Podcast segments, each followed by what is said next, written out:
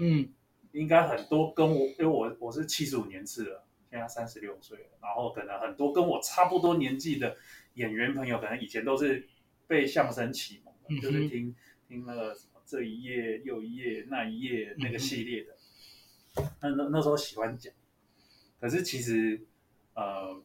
并其实并不是很懂表演，就觉得好像这样子讲相声就是表演，嗯、那时候完全不懂。然后，呃，我为什么知道自己其实没那么有天分呢？我国中的时候啊，就是以前啊，国中的时候一开始我在班上班级上做做表演，嗯哼，跟另外一个同学也喜欢相声，我们一起做表演，然后在班上的回响很大，嗯，然后老师就觉得你们可以去演全校的，演给全校看，嗯哼，然后我那时候就觉得。一开始觉得哦可以哦可以哦，然后直到呃忘记是什么活动，我们真的要演给全校看的时候，我上台我晕倒。你是说我紧张到晕倒？又晕倒的晕倒吗？就是就是超紧张。Oh my god！然后我才就是紧张到晕倒，然后只剩我另外一个同学自己一个人在台上演独角戏，然后然后我还下台之后。醒来，想说，哎，我在这里，我怎么在这里？我在干嘛？然后说，哎，结束了。我说你，哦，你刚刚有有点晕倒，哦，是啊，哦，那那那怎么办？他说没关系，就老师就过来说，没关系，没关系，那那表演就过去了，啊，没关系，没关系。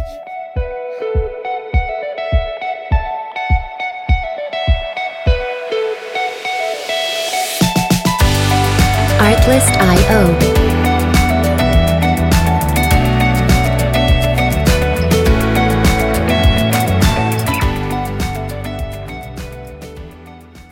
欢迎大家回到台北大哥斯乐园的现场，我是伟奇，大家过得好吗？哎，我真的很久没有录音了吧，大概三四个月。好、哦，那录音呢，其实录完了就算录完了啦，也没有心情去剪它哈、哦。因为啊，我现在有个正职的工作啊，正职真的很累，从来没有人告诉我说去当一个上班族这么累哈、哦。然后呃，我我所以，我那时候很佩服啦，佩服一些人什么。正常上班族，你晚上还去给我健身，你怎么会有这个力气？不过已经离题了哈。我们今天呢，有一位我的演员朋友，但是其实我们的缘分算很浅薄。好，那我们等一下再来跟大家说明为什么说我们两个呃缘分很浅薄呢？这位呢就是演员张耿华。你好，大家好，我是张耿华。对，张耿华哈，你你你是哪里人？呃，我是台北。哦，台北人，土生对土生。土生土长台北人，那你可以跟大家介绍一下你自己吗？呃，大家好，我叫张耿华，然后呃，我住在呃天龙国的天龙国，我住天母。哦，天母哦。对，我家住天母，然后从小就是在这个生活圈长大，然后呃，大学又读文化戏剧系，哦，所以就是永远没有离开那个适龄的生活圈。嗯嗯嗯，对，就是这样子。哦，你是念文化系？其实我们身边很多文化国际戏剧的啊，对啊，没错，没错，没错，对对对。那你会不会觉得去上？哎，没有啊，天母到阳明山没有很远呢，很近啊。所以我就说我的生活圈 就哦，有了。我高中不在市里，但是也很近，大家都在台北市，所以是就是等于还是没有离开市里这个生活圈这样。可是我看你没有那种天龙国的那种少爷的样子。小时候有啊，小时候有谁？有啊，小时候有啊，大概。读我觉得真的被变呃读戏剧系之后，有把自己打磨的比较圆滑一点。嗯嗯，对对对，就是以前真的是过得蛮高傲的，蛮天龙人的那种态度。嗯、想想那时候很羞耻。小时候，你说现在想自己的小时候，对对对对，现在回想自己小时候，我觉得很羞耻。嗯，就觉得哇，我竟然对人是这种态度，但是明明。我并没有多有钱，只是刚好住在那，就摆出一副哦，我就是天龙人那种态度。嗯嗯嗯、现在想想，嗯，羞耻羞耻。可是你围环围绕的都是这些有钱人吗？还是哦，真的是蛮多有钱人，还有蛮多外国人。嗯，对，住天母真的有有日本的，有美国的啊，对啊，日本的、美国的，蛮蛮多的。那但是比较多跟欧美人士有接触，因为我家附近就蛮多外国人。嗯哼哼，以前我在读大学的时候，我很喜欢去逛天母。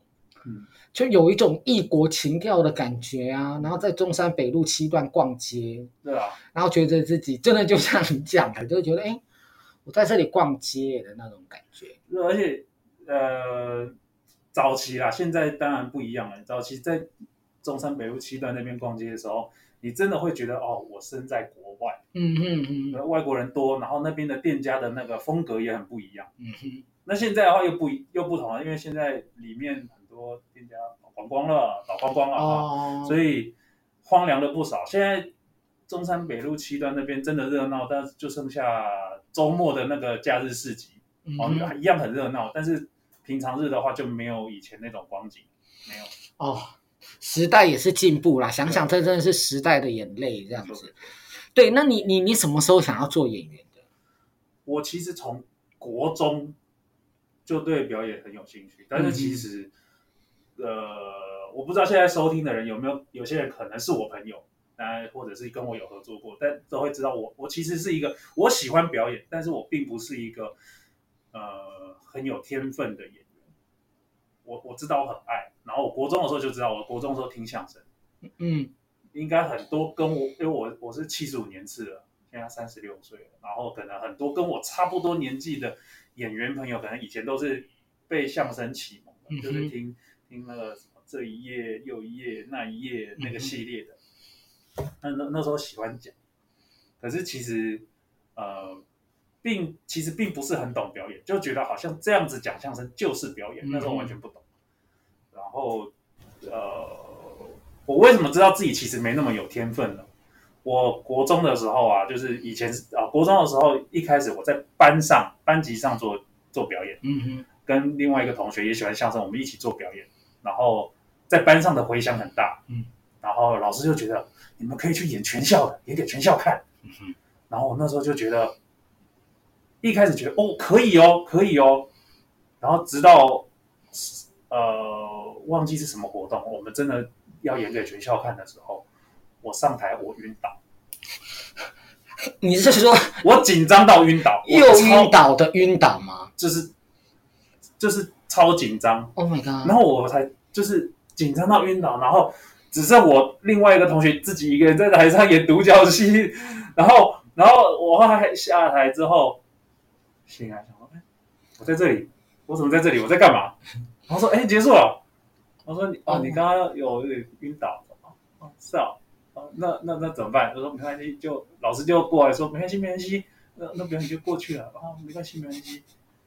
就就是就是这样子，但就是也是这样子的一个关系。我觉得，呃，我我更想要更对表演更有兴趣的想去表演。嗯哼嗯嗯，对啊。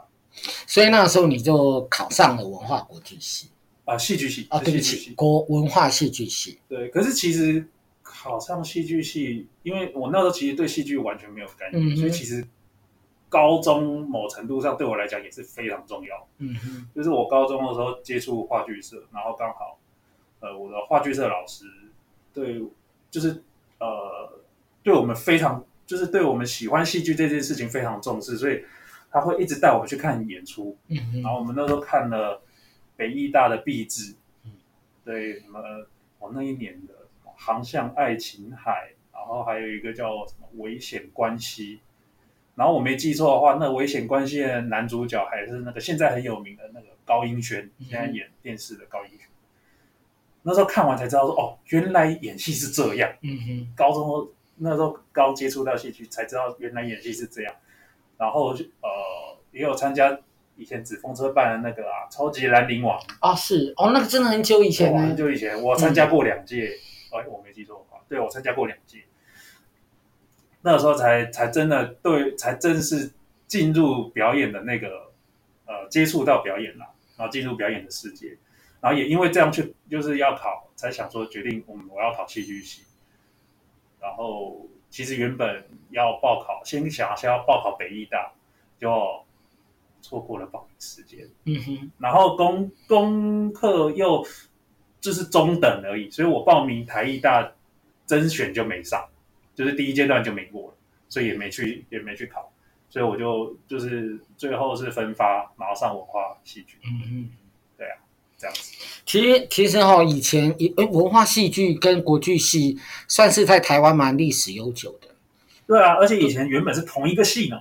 哦，是啊。对啊，以前它其实是以前是文化戏剧学系影剧组跟国剧组哦、嗯。那后来影剧组变成戏剧学系，然后国剧组变成国剧系。嗯哼，对。所以其实考上文化国呃文化戏剧系其实也不容易啊。哦。蛮不容易的，我我那年其实就蛮不容易的，因为其实文化戏剧系的分数要求还蛮高的。嗯、我那时候我那个时候是一是第一代的那个就是哎指考哦，然后我们就是总共六十几分嘛，要上六十几分，如果要上文化戏剧系，至少要四十七级分以上。就已经是中上的程度了，嗯嗯嗯，然后在文化学校里面，就是各个科系里面，四十七级分也算是蛮高的分数，呃，蛮意外。我那时候也意外想说，哦，四十七级分才能上文化戏剧哦，我还那时候，因为我我那时候都低估了这件事情，才知道哦，其实没有没有想象中那么难考。啊，那么好考，对，对，对，没有想象中那么好考。对，因为我对这种积分哈不不是很很有研究，但是听你这样子一比较哈，四十七分至少，嗯，结果你考了六十几分，没有，不是总共六十几分。哦，总共六十几分，他总共六十几分，但是超最最低录取的那一个是四十七哦 okay 对你再低你就上不了所以不能低于四十七的意思。对对对对，然后其实我后来有听说。有有某几届啦，我不确定啊。某几届学弟妹就是分数超高，甚至到五十五级分。然后我就想说，我靠，真的假的啊？如果按照这个逻辑，六十级分是满分，对不对？嗯。但那五十级分可以上公立大学了吗？可以啊，可以了。有些有些公立大学我没记错的话了，因为这个已经离我有点时间久远了。嗯。但我那时候听到，我就觉得哇。好厉害哦！就是那学弟妹，就是真的是会读书的。嗯，当然我也有也有在想说，也有一种可能是因为后来就是家庭比较开放之后，可能有些学生他是真的很想读戏剧系，嗯，所以他可能功课真的很好，但是他上不了更好的学校，所以他他去了文化，就是他可能的程度，他可能就是可能功力很好的程度，但是他去了文化，也有这种可能，我不知道。我只是猜测，因为每一年的生态不一样嘛，每一届的生态不一样，这样子。那你呃考上了呃戏剧系，嗯，那你家里有反对吗？就是我家里哦，我觉得我是运气好的那个，我家里其实对我持很开放的态度，开放的态度。所以所以其实像高中我玩话剧是玩到全校倒数的时候，我爸妈也都没有说什么。对，就是我有，其实我高中。有有印哦，其实就是高二高二下学期到高三上学期的时候，其实我那时候玩就话剧社玩得很疯，我几乎没在读书。然后那个学校那个模拟考啊，我是全校倒数第三还第四名，我自己都有点印象，倒数第三第四名，然后还还被老师点名叫起来，说老师就说：“哎，张耿华，不要再玩啦，啊，还上课，对吧？”就是类似那样的状态。后来很后来有啊，后来还还高三下学期很努力读书，就是。嗯，其实不努力也不行啊，毕竟读书这个事情，我们讲考试好像太 low 了，但是好像要学习一些新知啦。对对。我有的时候跟朋友在聊天，他说：“哦，现在的孩子我，都有有些哦选择不读大学。”那我妈妈就说啊，你觉得要怎么办？我说她自己去啊，因为很多人忘记了一件事，上大学不是一件什么了不起的事情，但是上大学它可以帮助你第一累积人脉，第二帮助你获得知识的方法。哦，对，没错没错，对。真的是这样，那所以你就哦，你很有主见，你不想读大学，但我就会觉得，可能你四十岁之后你就会后悔。不过我没有诅咒任何人的意思哦，大家不要误会哈。所以我觉得，诶，我其实我听到说你的父母亲哈，呃，对于你想要走戏剧这条路，其实是没有那么呃，就是不反对，就是让你自己去做。那你毕业之后，你有没有觉得说，呃？你的职涯是怎么开始的？我的意思是说，你怎么开始领第一份完全以表演工作赚到的钱？嗯、我那个时候，呃，是学姐介绍，然后先先接了如果如果儿童剧团的演出，嗯哼，然后我记得我大概有蛮长一段时间，大概一年到两年时间，我都还只接如果的戏，嗯哼，就是一方面，我那时候也觉得自己经验不是很足够，排练的时候我常常会。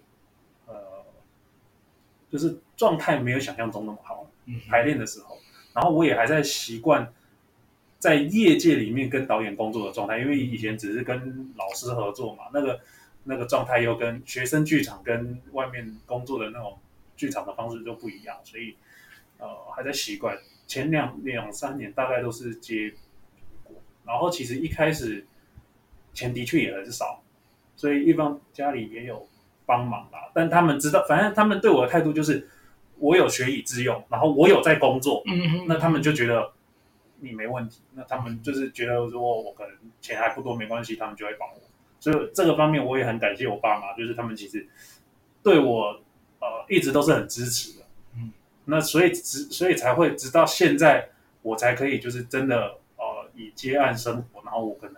不需要靠爸妈这样子。嗯嗯嗯，其实这个很不容易啦，哈。那因但是我我我觉得耿华算是走过来的。嗯、呃，有人问我说，那演员到底可不可以过生活？我跟你讲，真的可以。嗯，真的可以。真的可以。那个时候我人生最巅峰的时候，等下要很冒昧来请教你，人生巅峰到底赚多少钱？我人生的巅峰的时候，是我之前在银行斜杠了两倍。我以前在银行上班嘛，出社会那时候还没有那么多 case 啊，你要要活下去，我就去银行做所谓的约聘工作。好，那后来开始到最高峰，就是一直接案子，一直接案子的时候，我的薪水好是在银行工作的两倍，我很吃惊诶，我妈跟我讲说说啊，你每天那么累，到底有没有赚到钱？我跟我妈讲说，我妈说。我那是公鸡啊，公 gay 啊，他们没有办法想象。嗯嗯，对对对。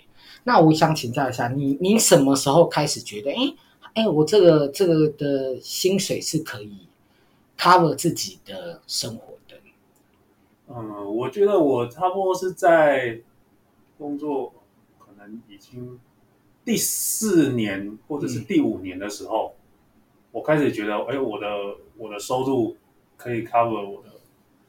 就是生活一切生活生活所需，然后甚至还可以存到一些钱，嗯嗯，不会让我说我月入，然后我有一些有一些生活必须花掉，就刚好全部打平没有，就是我还会有一些余额可以让我做一些运用这样子。所以大概是花了五年的时间，差不多啦。是，然后当然我觉得我我还是一样，我我真的蛮感谢我爸妈。的赞助的前几年，因为其实如果没有那前几年的话，我可能就就撑不撑不下去，我可能就真的撑不下去。对，所以所以其实父母的支持真的是很重要哈。对，那我觉得自己小孩也是啦，你有梦想，你也要是认真要去追寻嘛。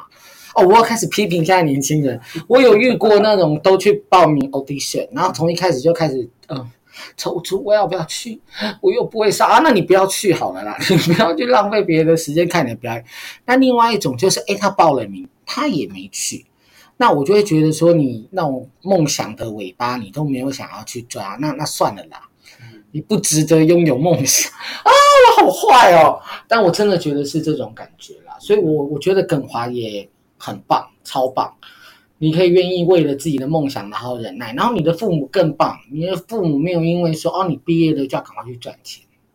哦，对啊，他们没有，他们其实他们对我的概念真的很简单，他就是觉得你不要耍废，嗯，就是做什么都好。其实就算我不做表演，我做别的工作，他们也都 OK。嗯嗯，嗯，反正就是不要做伤天害理的，然后不要耍废。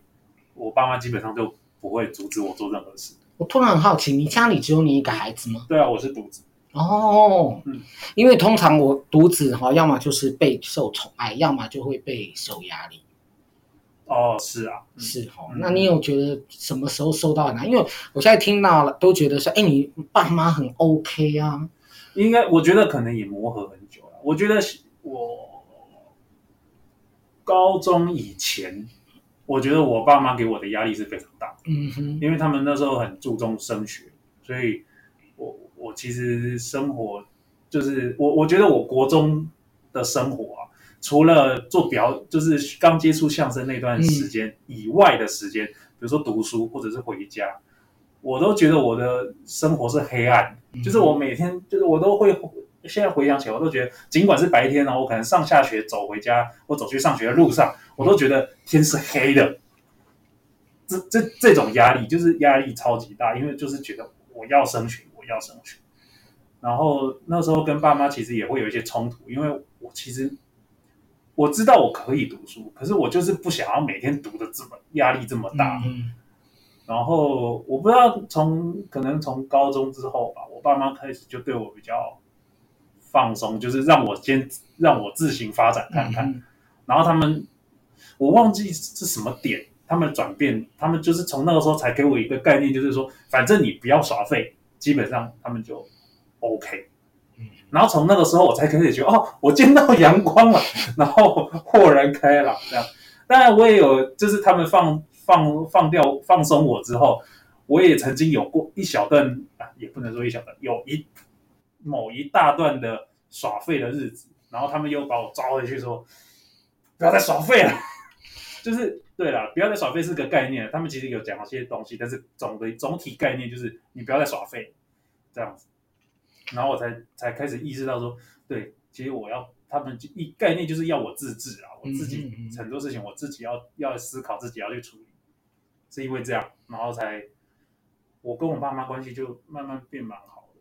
然后他们就会就是我做什么事情，我跟他们讲，然后他们就是支持我做子。嗯嗯嗯。这真的其实听起来哈，虽然说好像云过天开，不雨过天晴，但实际上哈，我觉得跟父母都其实不不是只有耿华，其实大家都是都跟父母会有一段很拔河、磨合的磨合的时候这样子。不过就想想后来现在也走过来了哈，耿华你三十多岁对不对？三六三十六岁哈，因为我刚刚一一开始的时候跟大家分享过，跟耿耿华其实缘分很薄弱。因为我们都有跟同一个剧团合作，嗯，但是我们从来没有真正就是真正合作，真正一起排练到真正的演出的。曾经有过一次，结果又没有那个哦，对啊，对，佑哥又我我记得我们排了两次还是三次吧，两次三次，对啊，嗯，然后就很奇妙，这个缘分就就就莫名其妙又不行。哎，对，就没就没有了。可是就是说，他应你应该知道我是谁，我也应该知道他是谁。对，我们都知道。对，就比较像是连友的状态。对对对对对对对。然后后来在脸书上就常常看到彼此的那个贴文啊，对啊，讯息这样子。哎，我我本来想说，我们这一集要把这个故事讲一讲，但是我想算了，因为我们这一集讲那个您的生 您的生活真的是讲的很长。因为其实啊，我那时候在脸书上才发现说，哎，你交了一个泰国女朋友。对。然后其实我我我我觉得那个真的是也也不能说有趣。我记得那个时候我看到那个讯息的时候，是知道您的女朋友要来台湾，后来被遣返是吗？哦，对啊，对这个我那时候看到我就怎么怎么怎么了？怎么会有被遣返这种事情？就是其实那个状态是他呃，因为那时候台湾有开放泰国进来。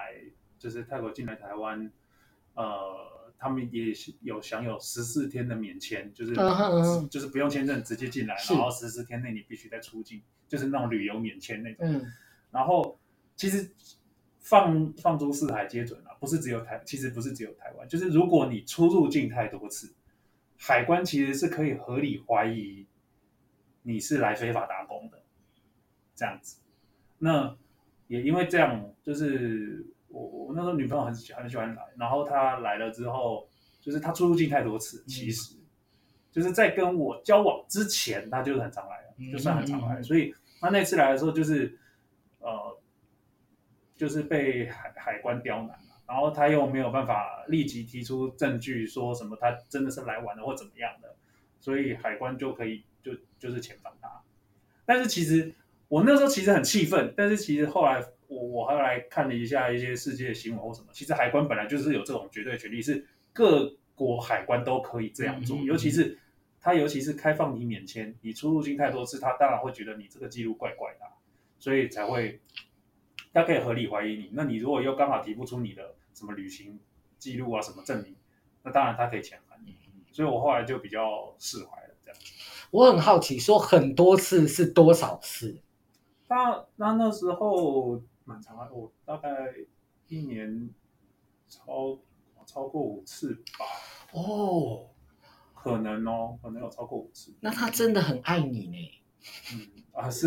我的意思是说，飞机票也不是便宜的东西。呃，对，虽然说台湾、泰国你买联航是蛮便宜，可是但是累积下来，它不是也不是个便宜的数字啊。对啊，一年五次，那你们呃，要开始问，请问一下，你们两个人在呃交往多久啊？大概三年多。哦。那如果按照这种合理来算的话，可能他已经来台湾二三十次啊！当然，这还不包括你去你去他去的。对啊，可是因为疫情，他现在不能来了。嗯、疫情开始之后，他就不能来，就是那时候就已经全面不能入境了，他就没有来，所以就就是我去。我的老天爷，我我现在内心大风暴，我就哦天哪，一个这么远的跨国恋情，然后又维持了这么长的时间，嗯，很不容易耶。对啊我其实也没有想到这件事情，因为我也是在交往之后才觉得，哦，原来自己是可以远距离恋爱这件事情。嗯哼。因为，呃，我觉得啦，做艺术的人大部分都是那种很敏感的人，所以通常都会觉得，我不能接受远距离恋爱，我需要随时有一个人可以。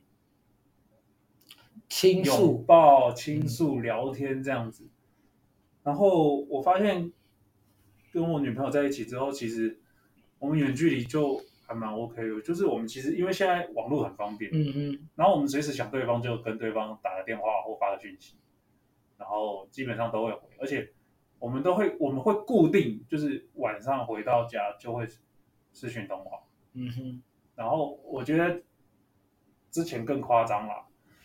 现在比较少一点，之前更夸张。我们是每天晚上睡觉的时候，我们是开着视讯睡觉。啊？那手不会酸吗？没有，就是架着手机架着，oh, okay, okay. 就是像手机放在旁边这样架着开视讯，然后我们就这样看着对方然后睡觉。这是之前最夸张。可是后来为什么没有呢？不是我们不想，而是这样太伤手机电池。哦。Oh. 手机，我其实我有一只手机，现在包包里有另外一只手机，就是它就是。电池坏掉了，就是因为这样子的关系，它坏掉，它它用没几年它就爆了。原来有对，然后我们后来就有一个共识说啊，那我们还是一样，我们还是会就是呃晚上的时候会通话，然后可能差不多要睡的时候，我们就会讲好挂断，然后我们会，当然我们会讲说早上互相 morning call，嗯嗯，就是早上叫对方起床这样子，然后我们几乎没有不打给对方的，就是我们每天早上都会固定打给对方。我很好奇，他在他知道你在台湾做的是演员工作吗？知道啊，我都会给他看，就是比如说我如果是有影视作品的那种网络短片那种，我都会发给他看。嗯、对啊，那他在泰国是做什么的？他现在哦，他之前一阵子是做那个网络服饰销售那种小编，哦、然后他现在啦，他现在换工作了，呃，最近才刚换的。嗯，他现在就是换做就是咖啡厅的店员这样子。嗯嗯，嗯那。其实他的本科系比较像是做服装销售，因为他其实是做那个行销管理，他本大学是读行销管理的，所以那时候做服装那个服装销售那个东西，其实算是他的本专业。那只是因为他那一间公司，他就是他没有，他做了一年多吧，他没有很喜欢。嗯，然后其实他会蛮喜欢做，就是咖啡做饮料那种服务业的，所以他就近期是转，就是转去做。咖啡厅，那也是做正职。那他说，现在他那那间咖啡厅，目前为止他做还蛮开心。那就是在看他未来的状况这样子。其实有的时候工作真的不是所谓的难不难，有的时候是你做的开不开心，同事好不好。哦，没错，老板好不好，这件事情真的是很重要。那我们再回到你的事业哈，你你有遇过那种很糟糕的业主吗？很糟糕的业主哦。我不见得是导演哦，也许是广告商，或者是真的很糟糕的业主。哦我有好像我现在一时想不到，所以应该是没有。但是如果你要我脑中想要很糟糕的导演我倒是真的有遇过，哦、嗯，我遇过一两个，就是呃，蛮就是对工作人员态度很差，然后对演员态度也很差的导演，这样子是有名的吗？他不有名啊，然后现在他还在业界吗？他好像也不在业界了，现在我不确定，因为我后来就是呃。封锁不联络了，所以我不确定他后来的发展。只是我知道他，嗯、他应该是不在业界，就算有，他应该也没什么作品啊，这样子。好惨哦，导演没有作品。不过导演要找工作也比演员难啊，因为一出戏可能有六个演员、二十个演员，嗯、但是只有一个导演。对，没错。所以导演要争取那个工作，其实有有一点点困难呐，哈。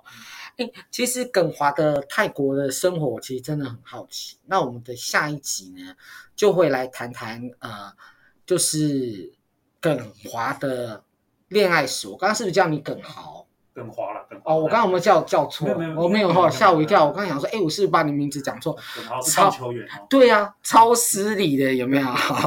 我刚刚说的是说，因为他的在泰国的生活。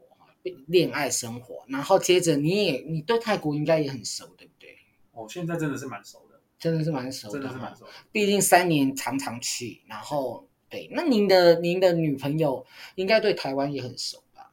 呃，算，可是她其实要怎么讲？她比较熟台北，嗯、就是她她生活她呃对于呃旅游圈啦，她比较熟台北这部分，嗯、其他县市可能就还。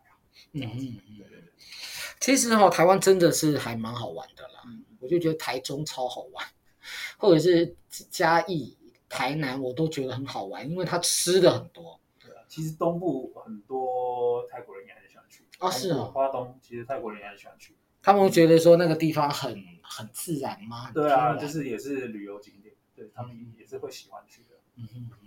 好的，那我们今天的这一集节目呢，就差不多到这个地方。那如果说大家想要听那个耿华的爱情故事，跟在泰国的一些见闻的话，一定要锁定我们下集的播出，好吗？那我们今天节目就先到这里，谢谢大家，谢谢耿华，谢谢，谢谢，拜拜。拜拜。